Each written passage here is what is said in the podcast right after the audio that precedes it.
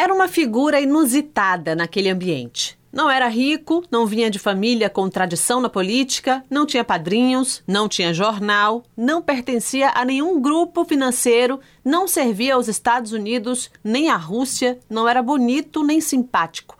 Mas apenas 13 anos depois de entrar para a política e se eleger vereador por São Paulo, Jânio Quadros se tornou o presidente do Brasil.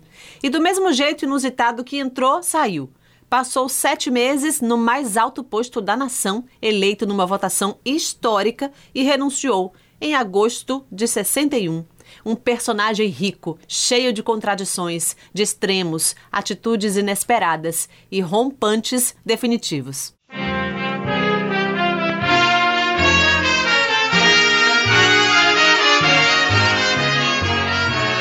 Jânio Quadros nasceu no Mato Grosso do Sul, mas foi criado em São Paulo.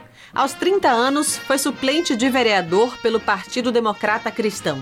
Assumiu o mandato em 48, mas ficou por dois anos apenas. Logo depois, foi o deputado estadual de São Paulo mais votado, ficando no cargo também por dois anos. Em seguida, foi eleito prefeito de São Paulo e mais uma vez não completou o mandato. Deixou a prefeitura para se candidatar a governador do estado ganhou de Ademar de Barros por 1% de diferença e completou um mandato pela primeira vez.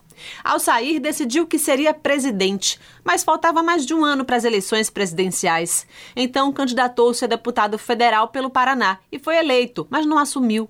Começou a organizar sua chegada ao Planalto e acertou em cheio no que seduziria os brasileiros: uma vassoura.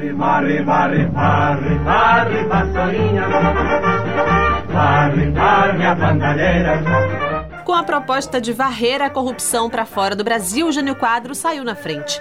Naquele período, o vice-presidente também era eleito pelo povo e dois nomes disputavam o lugar de vice de Jânio. Um deles era Milton Campos. Jânio Quadros, Milton Campos, faltam só dez dias para a eleição. O outro era João Goulart, na dobradinha Janjan. O povo quer Janjan. Pra que E na maior votação para presidente da história do Brasil até então, Jânio Quadros elegeu-se, com Jango como vice. Assumiu em 61 o primeiro a tomar posse em Brasília. Era o rei dos factoides. Tomava decisões aparentemente inexplicáveis. Enquanto o Brasil tinha sérios problemas a serem resolvidos, Quadros se ocupava em proibir o uso de maiô em concursos de Miss, proibir rinhas de galo, lança-perfume em bailes de carnaval e corridas de cavalo em dias de semana. Mas no curto governo de Jânio, nenhuma medida foi mais polêmica do que condecorar com a Ordem do Cruzeiro do Sul o guerrilheiro Che Guevara, um dos comandantes da Revolução Cubana. A UDN não aguentou a condecoração se deu em agradecimento por Guevara ter atendido a um seu apelo e libertado mais de 20 sacerdotes presos em Cuba, que estavam condenados ao fuzilamento, exilando-os na Espanha, mas calculou mal as consequências. Foi acusado de se abrir ao comunismo. É que antes de condecorar Che Guevara, Jânio restabeleceu relações diplomáticas com a União Soviética, iniciou um intercâmbio comercial com a China comunista e assumiu posição contra a expulsão de Cuba da Organização dos Estados Americanos. Isso não significava que o Brasil estaria se aliando ao bloco socialista. Quadros queria apenas firmar sua independência na política internacional.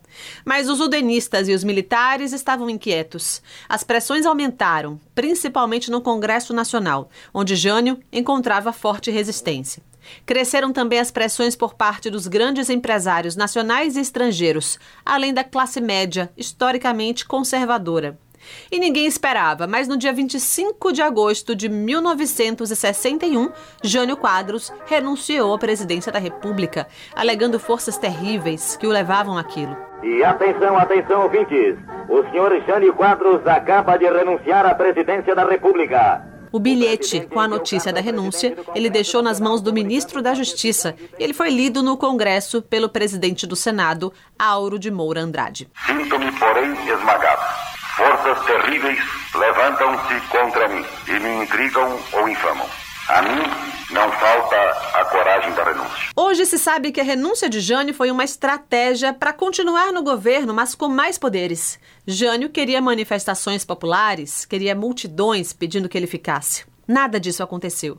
Jânio Quadros então fez as malas e foi para Londres. Sentado ao lado da mulher, no aeroporto de Cumbica, Jânio murmurava insistentemente a mesma frase: E o povo? Onde está o povo que não se levanta?